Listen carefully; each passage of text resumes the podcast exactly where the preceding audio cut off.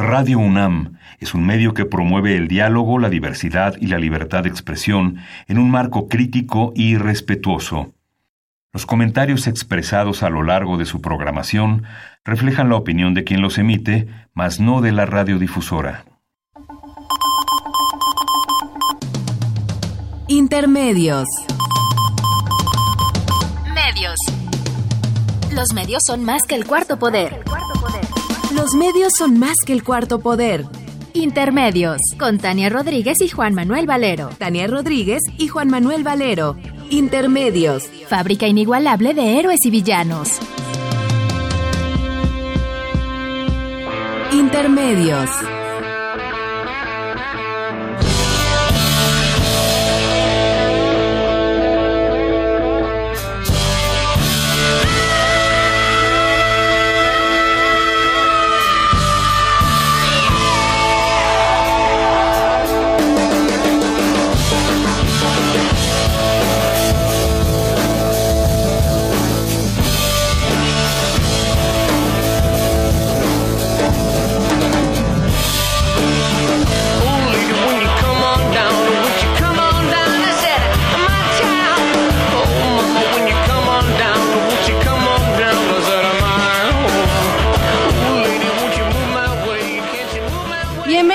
Intermedios, hoy jueves primero de febrero del 2018. Los saludamos Tania Rodríguez. Y Juan Manuel Valero con el enorme gusto de estar aquí en los micrófonos de Radio UNAM.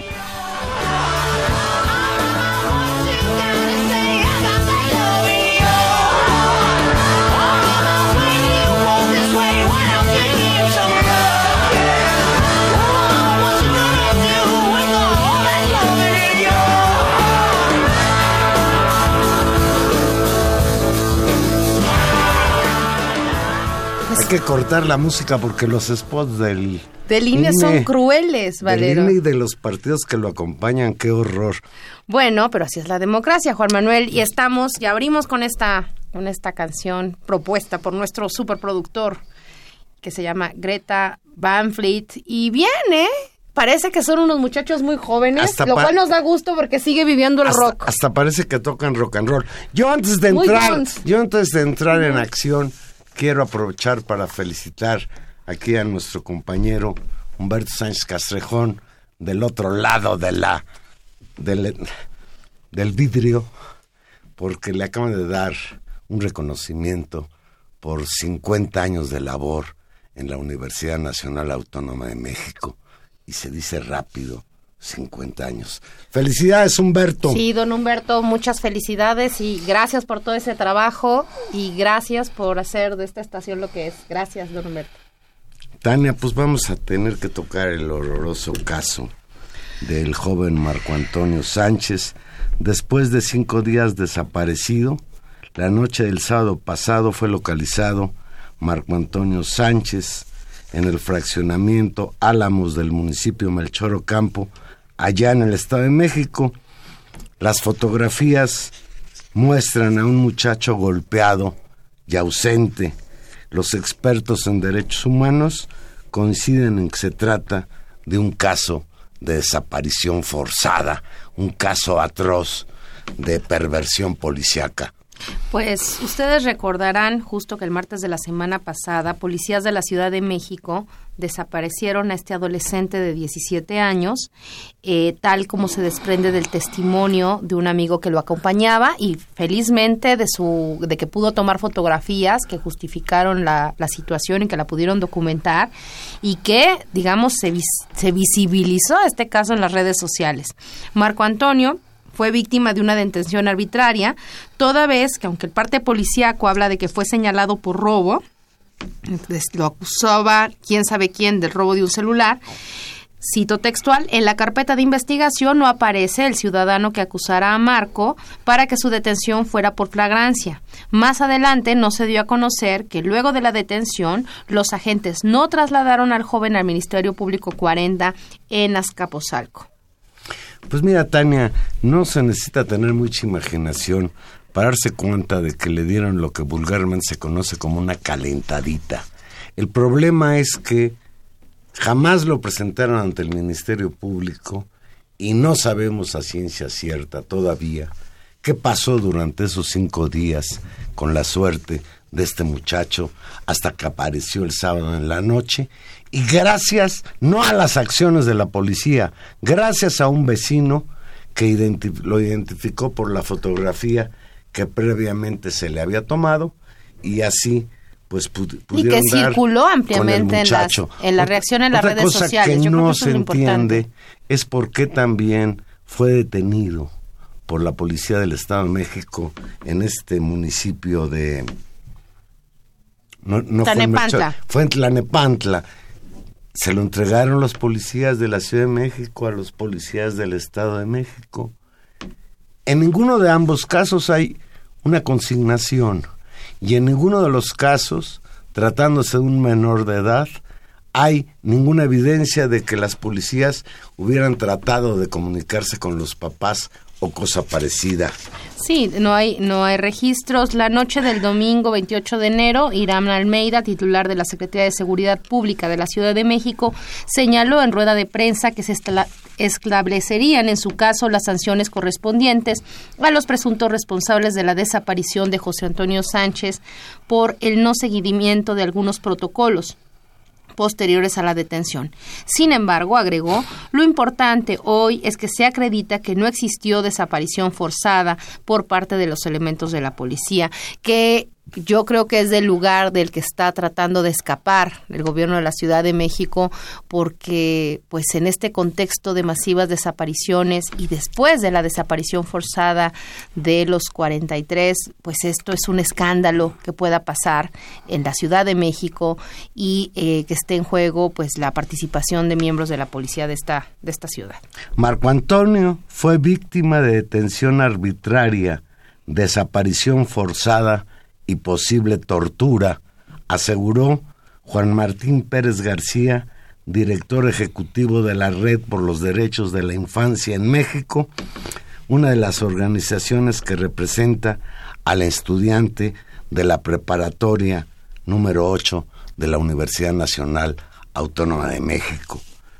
En entrevista con la revista Proceso, el defensor consideró, y leo textual, que no hay condiciones para una investigación imparcial y diligente ante la negativa del jefe de gobierno de la Ciudad de México, el señor Miguel Ángel Mancera, del Procurador General de Justicia, Edmundo García Osorio, y del Secretario de Seguridad Pública, Irán Almeida Estrada, de que el caso se trató de una desaparición forzada. Sí, y que, y que todo el seguimiento al caso en su condición de menor no se apeló jamás, digamos, a la responsabilidad de, digamos, que se tiene justamente cuando se trata con un menor que, en el cual tienen que estar sus padres o sus tutores, o que se tiene que notificar en el caso, por ejemplo, de, de esta presentación en, ante un juez en Tlanepantla, de hacer un llamado a la Procuración de Infancia o al DIF Nacional. Este mismo defensor que, que tú mencionas, Juan Manuel, sostuvo que el estudiante de la Prepa 8 y este caso no puede reducirse a errores de protocolo, a un simple descuido de los policías y que resulta muy preocupante y me parece que eso también es un elemento que que rápidamente tiende a descomponer la investigación, que los policías a mutuo propio o con el propio apoyo de la Secretaría de Seguridad Pública estén litigando el caso en los medios y cuestionando a la víctima y a su familia. No se trata aquí de discutir cuáles son las características personales, el perfil de este muchacho. Lo que estamos discutiendo es la manera arbitraria en que actuó la policía en contra de él, lo que representa pues un problema gravísimo de violación a los derechos humanos. Quiero decir una cosa, hay que destacarla. Quizás apareció con vida este joven porque hubo una movilización en las redes sociales. Hubo el clamor, la exigencia de que apareciera con vida y creo que en ese sentido la presión social fue importante para que la policía de una manera u otra actuara para su localización. El caso está abierto. Vamos a ver en qué concluye. Por lo pronto, pues es de no confiar la postura ni del jefe de gobierno de la Ciudad de México, Miguel Ángel Mancera, ni de sus encargados de la seguridad, la policía y el orden en la ciudad.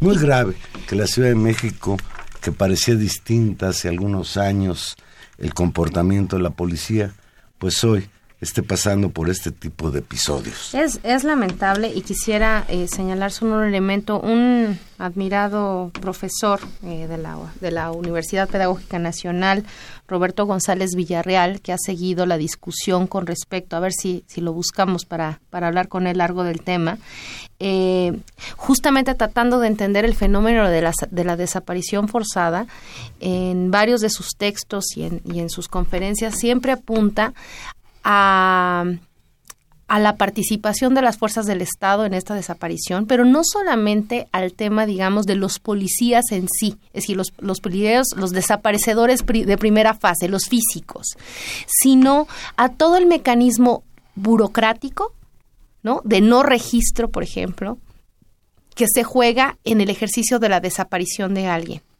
Creo que es muy notable en el caso, en este caso, que felizmente pues lo, este muchacho muy Bueno. lastimado y como sea, pero ahí está. Lo que hemos visto es que la actuación permanente de las autoridades, ya no solamente de los policías, sino de otras autoridades, lo que hay es un mecanismo de desaparición de los hechos, de no registro de la detención, luego de no, de no nuevamente registro de cómo apareció en otro lado y por qué fue detenido, de no registro a la presentación de un juez. Y ¿Te das cuenta todos los lugares de no registro, donde ese no registro es un mecanismo burocrático que hace posible este fenómeno tan pernicioso y tan doloroso en nuestras sociedades? Bueno, pues pasemos a un tema, no sé si menos cruel, pero, pero al menos distinto.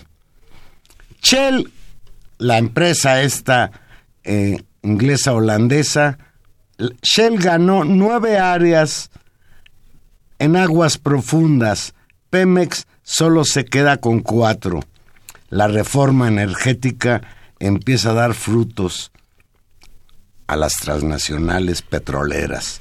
Ayer se dio a conocer que la empresa anglo-holandesa Shell fue la gran ganadora, anglo-francesa holandesa entonces, fue la gran ganadora de la licitación para explotar y para explorar y explotar aguas profundas en México, al quedarse con nueve de los de 19 bloques concursados. Chevron de Estados Unidos se quedó con un solo bloque,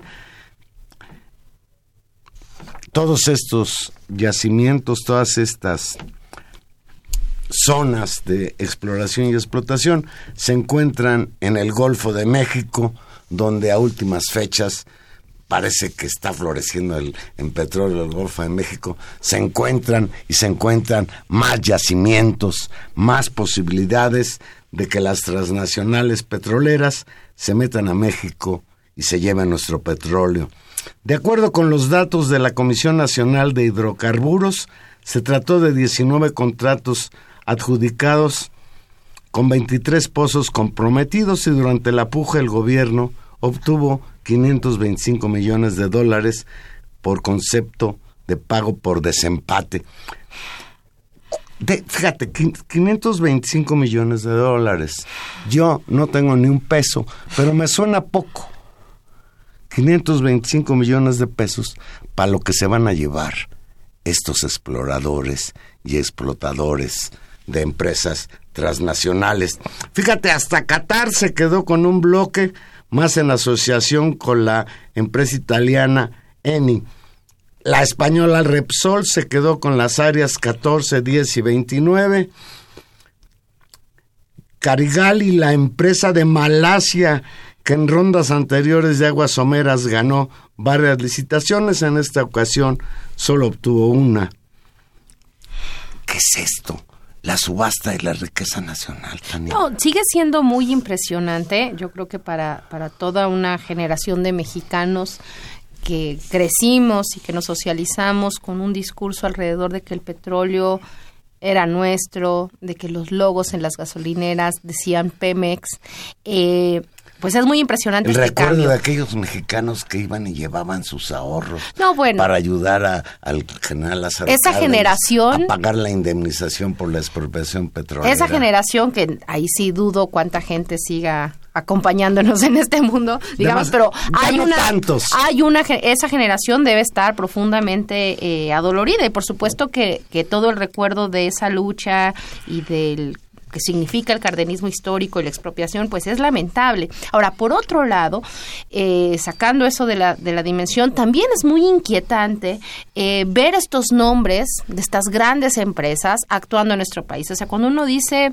Shell, Chevron, eh, Repsol, uno se da cuenta del enorme poderío de estas petroleras que han decidido fortuna y, tragedia de países enteros, que, juegan en, en, digamos, con los futuros del mundo, con el dinero del mundo y que una vez que toman control de, de, la explotación, pues es muy difícil, muy, muy difícil ponerles límites, porque efectivamente tienen una enorme cantidad de recursos que están jugando. Recordemos que estas, como tú decías, eh, estas, estas, estas esta oferta de que se hizo de estos bloques, muchos de ellos ya son en aguas profundas, que era aquel viejo eh, eslogan de Calderón del tesorito, es decir, el tesorito que teníamos profundo en el agua del mar y que ahora se va a explotar es verdaderamente eh, preocupante y uno puede ver el largo proceso histórico de negociaciones, de intentos una y otra vez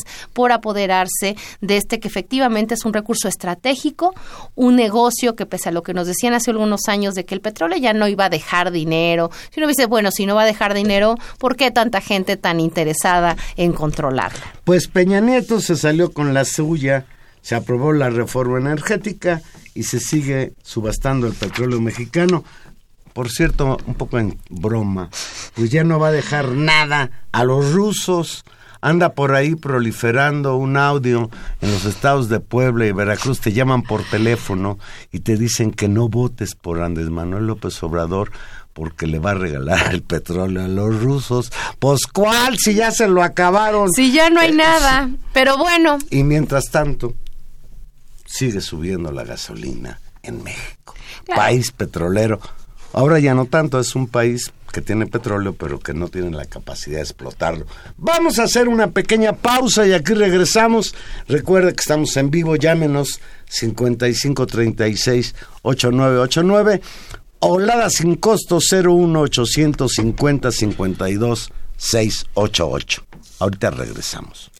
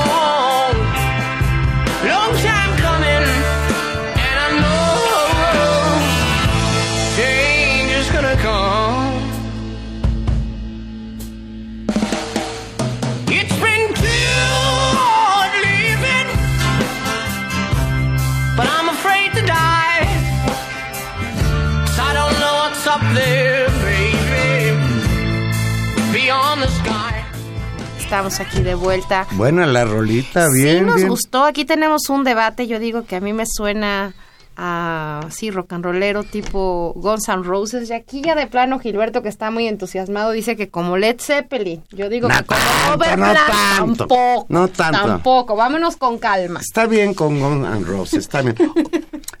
pues volvamos a la escena política nacional en esta época de precampañas que parecen campañas políticas por la presidencia de la República. Las pocas encuestas que hay, y por cierto habría que saber por qué hay tan pocas, muestran que López Obrador mantiene el primer lugar, pero con escaso margen de ventaja sobre Ricardo Anaya del PAN PRD. Siempre según el Universal. Esto es según el Universal. Exacto. Y según el Heraldo de México, el, el peje va arriba, pero casi es empate técnico. Con Mid. Con Mid del PRI. Sí, cuando hay otras encuestas donde en, en algunas otras hay una ventaja de bueno, mira, varios ayer puntos. Martí Batres en su cuenta de Twitter, este insigne militante de Morena, dijo que Andrés Manuel López Obrador le llevaba 15 puntos de ventaja a los demás. Pero- Tania reapareció el jefe Diego en apoyo de Ricardo Anaya y se lanzó furibundo contra López Obrador, a quien considera un enfermo mental, un corrupto, un bribón de tiempo completo. Fíjate qué malo el jefe Diego, después de que López Obrador perdonó a Salinas, parece que el jefe viene a impulsar una nueva edición de la Guerra Sucia.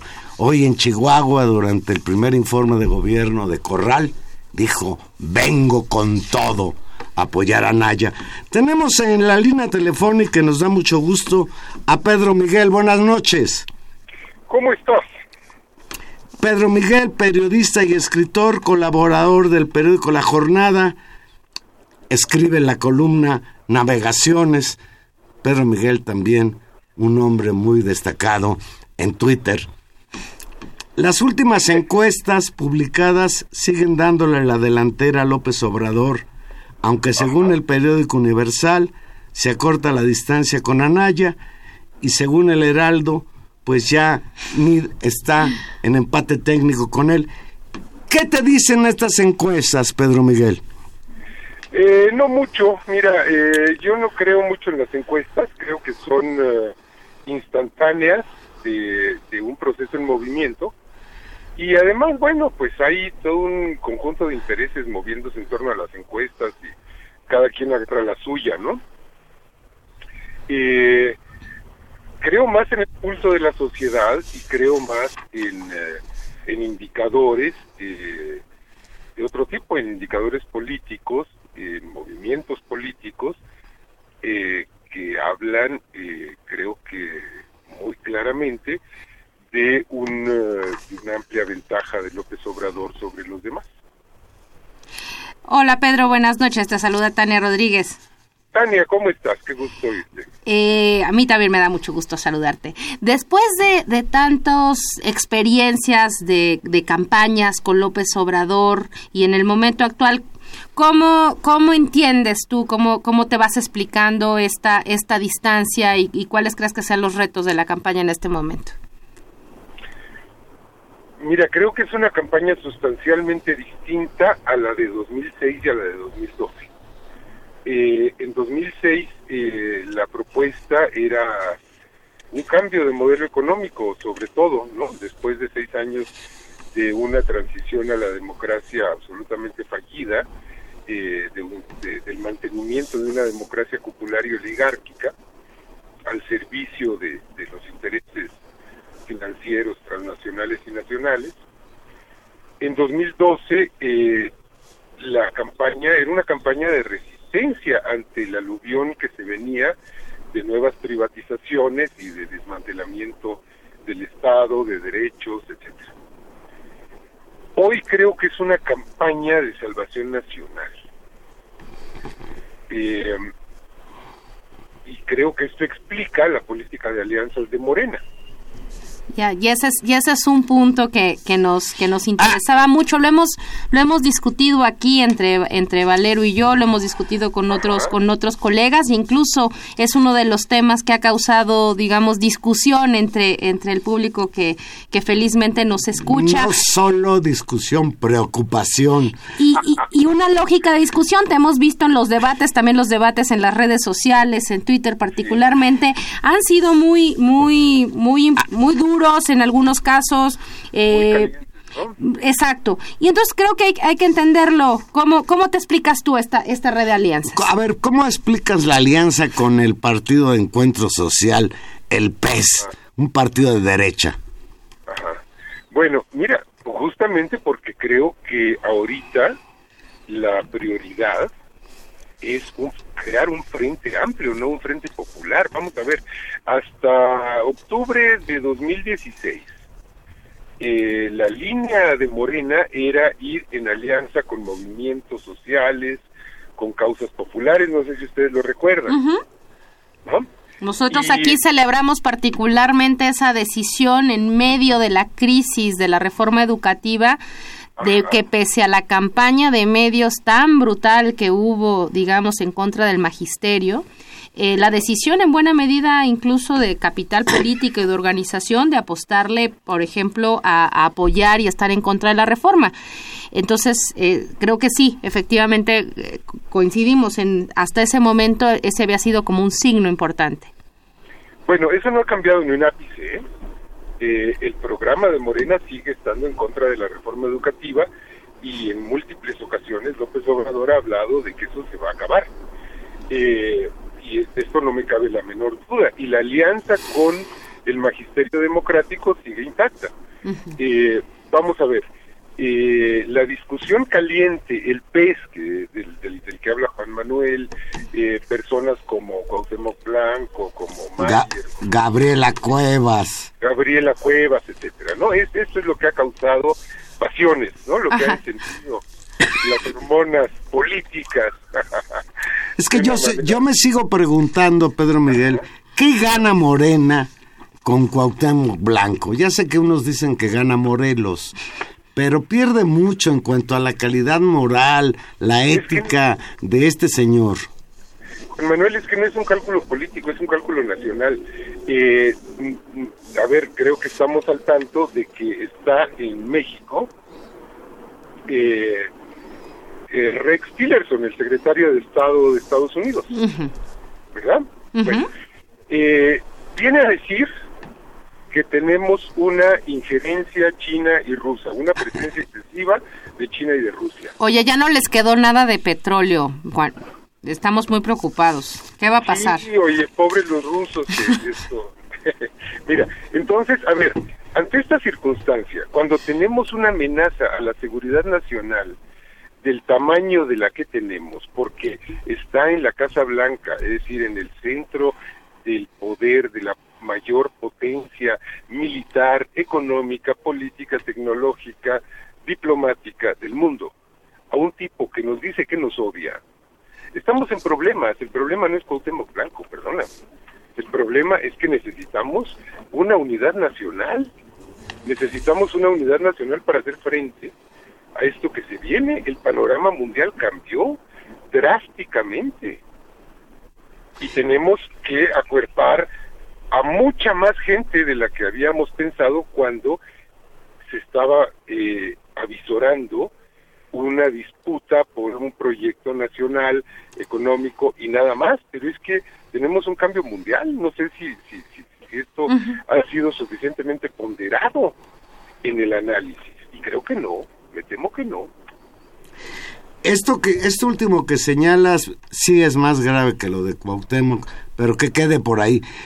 La guerra sucia está a, a todo lo que da. Comentábamos antes de empezar a platicar contigo de que ya en Puebla y en Veracruz están hablando por teléfono a las casas señalando que si gana López Obrador eh, le va a regalar el petróleo a los rusos. Ya no va a quedar nada. Y ahora este señor, el secretario... Ya se lo regaló Peña Nieto a la Shell, mano, que es holandesa, que no es rusa. Arrasó la Shell ayer en, en las licitaciones.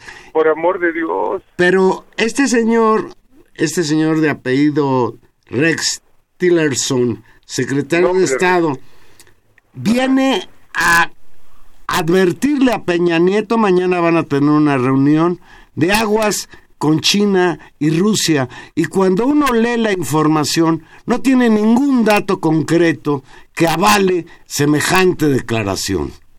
Hombre, pero si hasta la presidencia de Peña Nieto, la Secretaría de Gobernación han dicho que esto de la intervención rusa es, una fábula.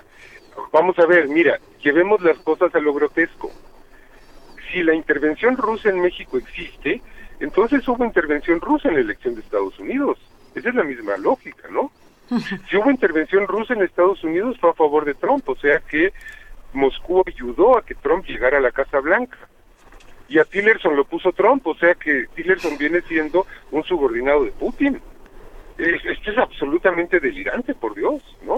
Es delirante y, y, Pedro Miguel, yo, yo, yo, yo conozco de toda de tu reflexión también en el ámbito, digamos, sí de este ámbito eh, político, de la dimensión económica, pero hay también en esto algo que culturalmente preocupa y que no sé si tiene que ver con este diagnóstico que tú planteas del mundo cambió, o sea, de una especie de mentalidad muy muy primitiva, ¿no? Que regresa como si estuviéramos en los 50 en el al calor de la Guerra Fría, caracterizando a los adversarios políticos como enemigos sin ton ni son.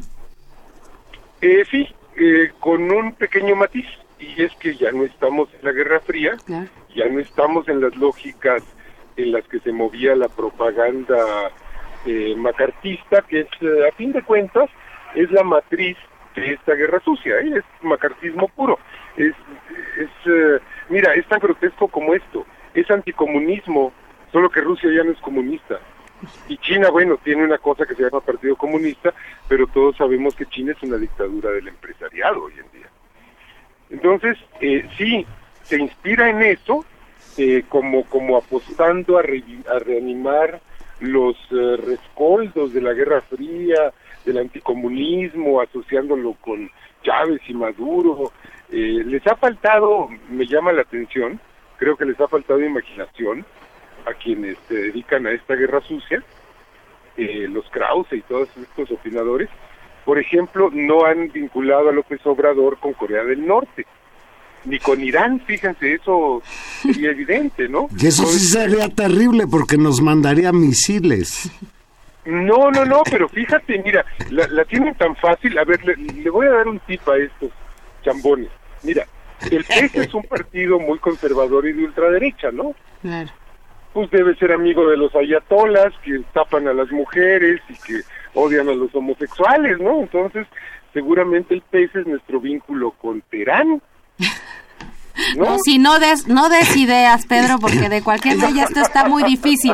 Oye, y con, los, y con los Emiratos Árabes que ya también vienen a agarrar su tajada de, del pastel de la reforma petrolera. Hay en el panorama nubes negras. Nosotros conocemos lo que fue la guerra sucia, en 2006, en 2012, y tememos muchísimo que en 2018 se repita. Los datos son terribles. Reapareció el jefe Diego, en entrevista con Proceso acusó a López Obrador de ser un enfermo mental, un corrupto y un bribón de tiempo completo. Y hoy desde Chihuahua amenazó, vengo con todo a apoyar a Ricardo Anaya. Y cuando habla este señor, con la historia que tiene, de que viene con todo, pues hay, hay como a Chihuahua, lugar en donde se encuentra. Juan Manuel, pero no tengas temor de que se repita, ya se está repitiendo. Ya se está repitiendo desde hace por lo menos dos meses. Mira, eh, aquí el problema es eh, que esa guerra sucia ya no tiene los instrumentos de 2006 o de 2012 es decir, eh, Televisa ya no es lo que era, las, los grandes monopolios de la información ya no son lo que eran. Tenemos una nueva generación, la gente de 30 años para abajo, no ve tele y menos eh, checa las noticias en la tele, la checan en las redes. Esto ha cambiado drásticamente, entonces la efectividad de esta campaña lo podemos ver con el magisterio. En, en, 2006, eh, la APO, que estaba sostenida en buena medida por el magisterio, fue satanizada ante la opinión pública nacional y se logró aislarla, el, régimen logró aislarla hasta de la izquierda política, ¿eh? Y, y, mucha gente se fue con el cuento de que eran guerrilleros, esto, fascinerosos, ultras, etcétera en 2015, 2016, eso no se logró con el magisterio. Ese, ese mismo intento por, por, por presentarlos como eh, holgazanes, revoltosos, eh, tapadores de calles, etcétera, ya no lo lograron. Eh, la simpatía social mayoritaria estuvo con el magisterio. Pese, pese a todo eso, eh, Pedro, ¿sí ahí estás? Sí, ah, sí, sí, eh, una, una, algo que me queda de este diagnóstico también y, entendiendo incluso el diagnóstico que se hace del, del Estado Nacional y, concediendo incluso la efectividad para algunos, incluso nos habla una, una radioescucha, Claudia López, que critica este ejercicio pragmático, lee estos actos como, como hechos pragmáticos de, de las decisiones de la campaña de López Obrador en esta red de alianzas, concediendo incluso eso. Yo te preguntaría, eh, ¿qué queda o qué papel queda tanto para, para Morena como partido y te lo preguntaría tal vez en términos más, más generales porque tú eres tú has sido un hombre de izquierda toda tu vida para la propia izquierda mexicana ¿cómo ves ese escenario? Mira, eh, creo que la izquierda mexicana está muy bien, goza de cabal salud en todas sus expresiones, ¿eh? En la social, en la política, eh, y creo que está, eh, vamos a ver, eh, protagonizando un proyecto de nación que ha concitado el apoyo de muchos sectores que no son de la izquierda, que no son eh, de los obreros y los campesinos. No, no, estamos en, ante otro fenómeno. La crítica al pragmatismo es que vamos, es que esto no es pragmatismo político, es que yo insisto, estamos en la circunstancia nacional más peligrosa desde tiempos de Santana por lo menos, o más. Tenemos a un presidente que es rehén de un loco que es el otro presidente, el de Estados Unidos. ¿Se dan cuenta de lo que esto significa? ¿Se dan cuenta de que tenemos una, eh, una, una, un grupo en el poder cuyos miembros pueden ser solicitados en extradición por Estados Unidos en cualquier momento, porque son sumamente corruptos. Claro sobre, la Sobre esto último, este Pedro Miguel, eh, el, Andrés Manuel lleva una ventaja, una ventaja considerable de acuerdo a lo que tú mismo has señalado. Eh, se discute quién va en segundo lugar. Tu percepción sobre los escenarios posibles, la llegada de los llamados independientes al registro, tu punto de vista sobre esto que se viene. Deja terminar el punto y vamos con eso. Mira, nada más quiero agregar algo a este respecto. Mira, Juan Car eh, perdón, Juan Manuel, de veras, de veras, vamos a jugar a los a los aztecas y los tlaxcaltecas en este momento. claro. Es que es, es, que de veras no viene al caso, ¿eh?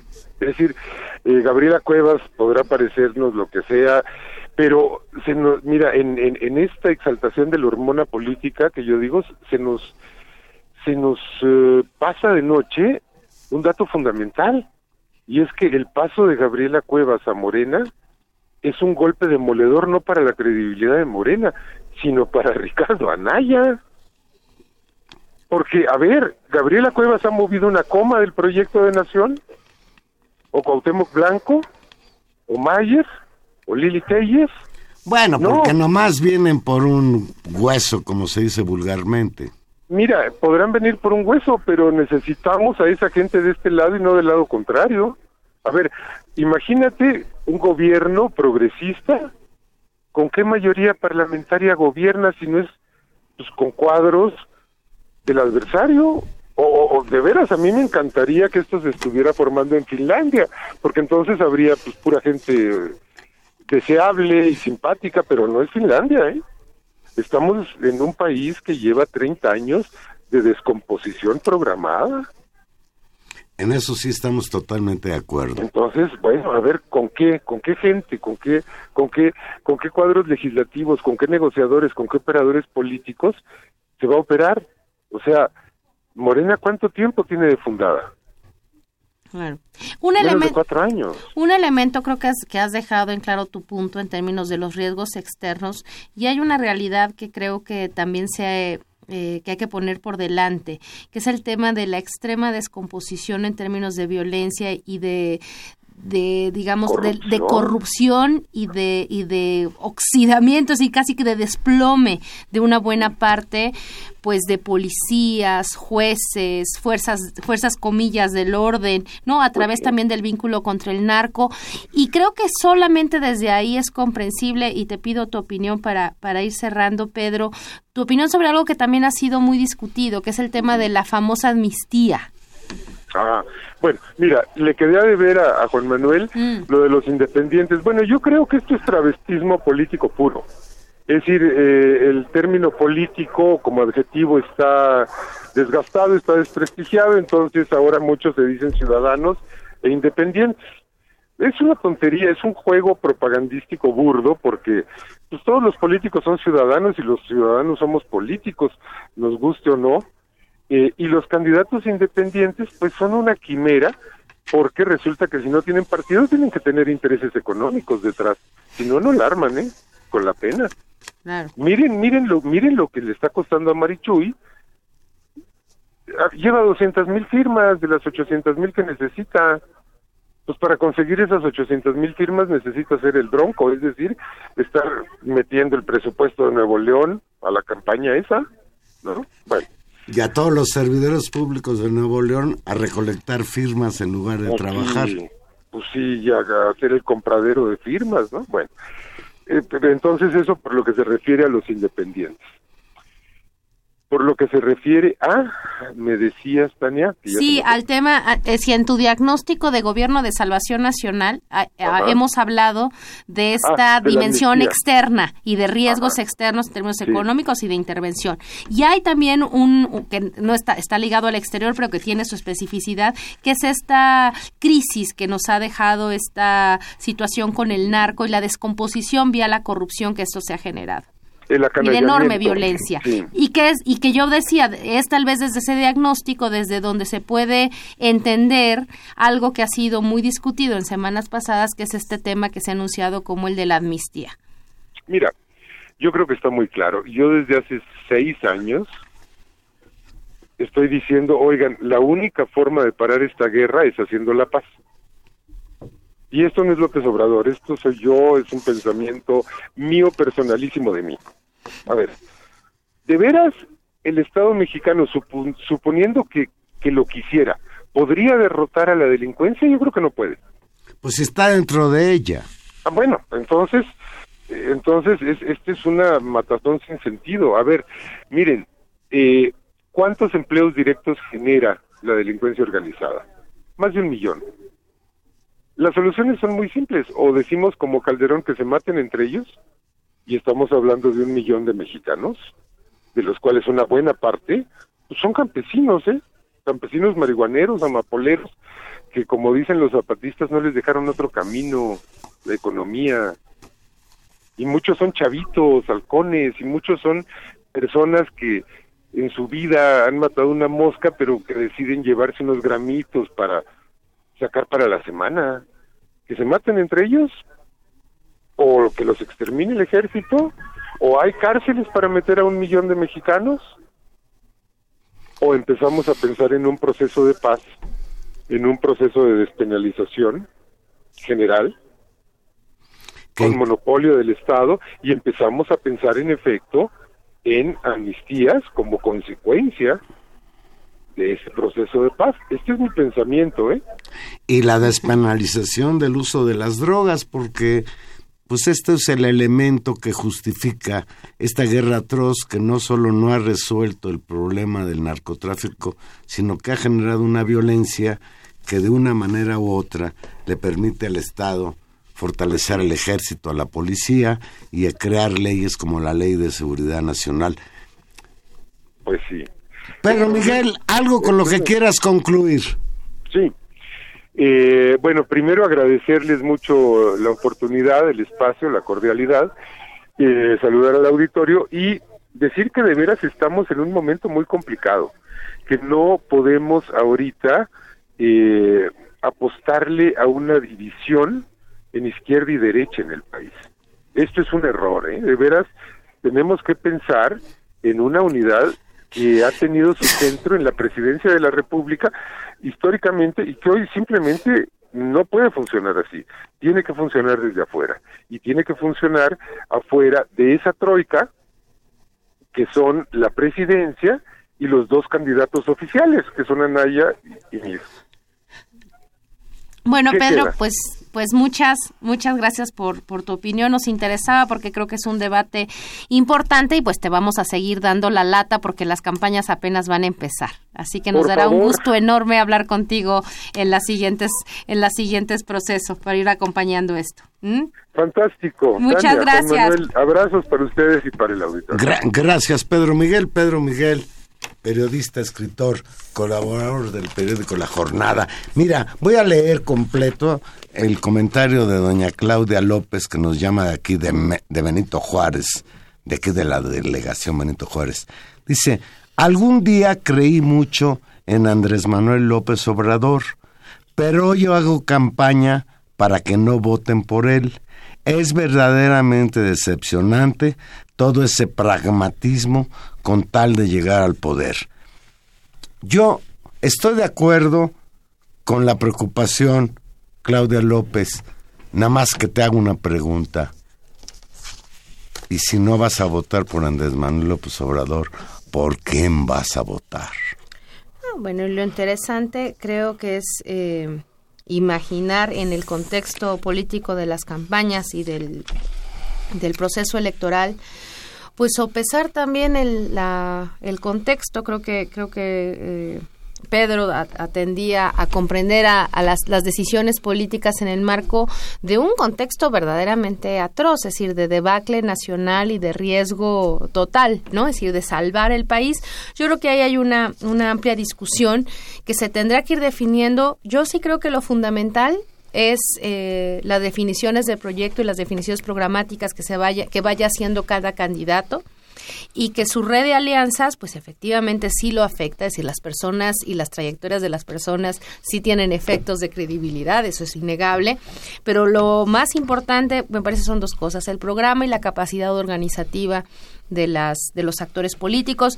Vamos a ver cómo se desarrolla, apenas estamos en la pre-campaña, iremos analizando cómo se mueven estas, estos proyectos y, estos, y estas candidaturas. Y yo respecto a la amnistía al crimen organizado, yo estoy de acuerdo contigo, Tania, en que busquemos una forma de pacificar este país, sea cual sea, porque la violencia en la que estamos viviendo es verdaderamente atroz y pues de, alguna manera eh,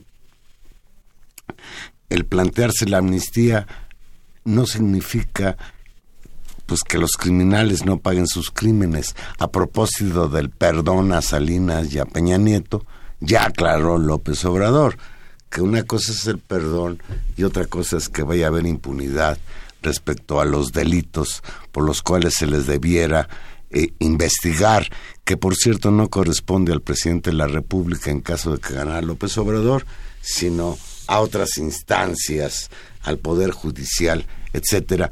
Pues ya nos vamos, Tania. Ya nos vamos. Por cierto, a ver una preguntita. ¿Tú crees que van a alcanzar el registro Margarita, Ríos Peter y el Bronco? Híjole, yo, eh, es complicado. Yo creo que va, va lo van a determinar la seriedad de las auditorías del INE. Es decir, claramente llegaron Pero, ¿tú, crees, ¿tú confías en el INE? Yo creo que, o sea, yo creo que hay un cuerpo técnico en todos los servicios, de, digamos, gubernamentales que pueden hacer un buen trabajo. Entonces, en ese sentido, creo que si lo quieren hacer bien, lo pueden hacer bien. Hay derivaciones políticas de la presencia de más candidatos eh, en la boleta, particularmente para ciertos intereses que uno podría ver que están cercanos a algunas personas del INE. Yo creo que eso complicaría mucho el escenario. Es decir, yo creo que el escenario de Margarita en la le campaña... Dan, le dan el registro a Margarita. Y Margarita, pues le va a ir a bajar los, sus votos al PAN PRD, a Anaya. Eso a lo mejor le conviene al PRI y hasta Andrés Manuel López Obrador le podría convenir el registro Margarita. El problema es que eso tiene sentido si tuviéramos una segunda vuelta en la que llegan los dos primeros a ver quién se enfrenta.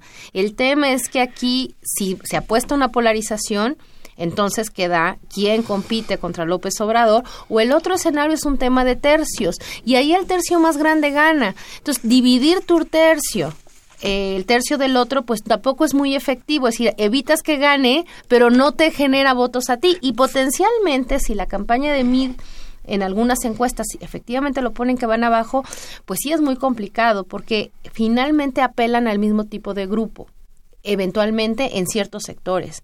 Y yo lo veo muy, la verdad lo veo muy complicado. Yo creo que se les enredó mucho la estrategia de los independientes. El martes pasado Armando Ríos Peter hizo un llamado a Margarita Zavala y a Jaime Rodríguez, alias el Bronco, exgobernador de Nuevo León, a unirse en una sola candidatura independiente.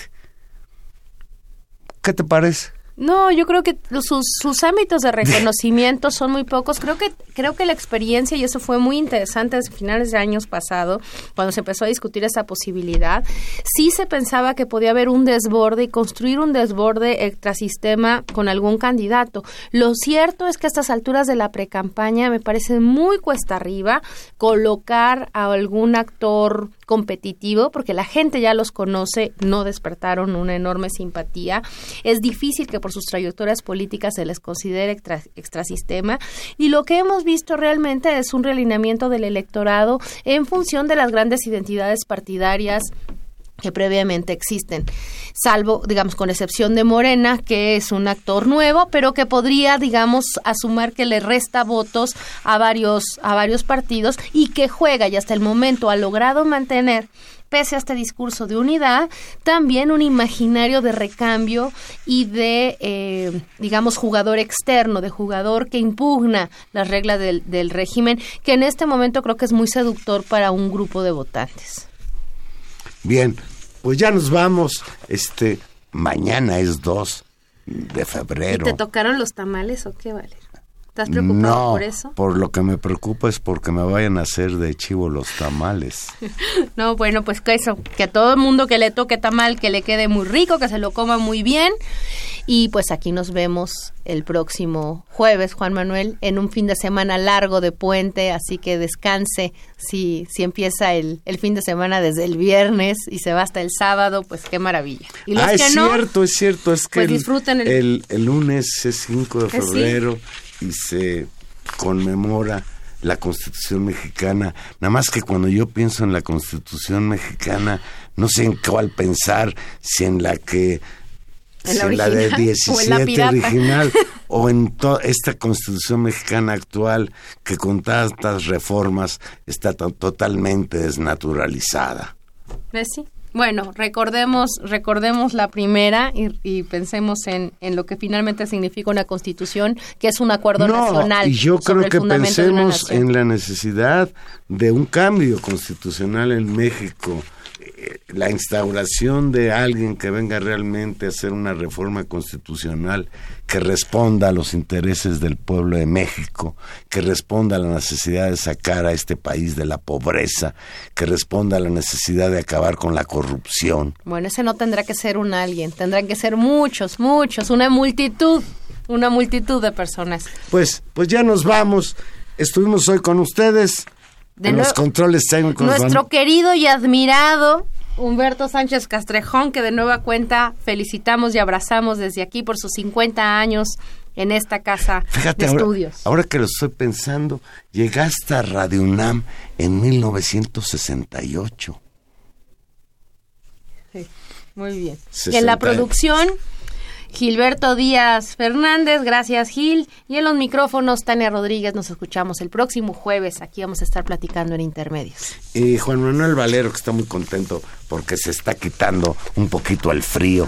Por cierto, ¿te tocó ver la luna llena sangrante? Muy poquito, la verdad, estaba muy nublado. Estaba muy nublado. ya nos vamos, buenas noches.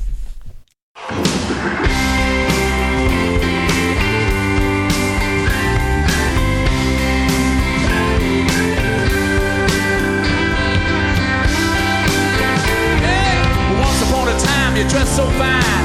Through the bumps of time, and you climb. And then you. Yeah, people call, send me where I die, you're bound to fall. They thought that they were just a. Kidding you. You used to laugh about everybody that was hanging out. And now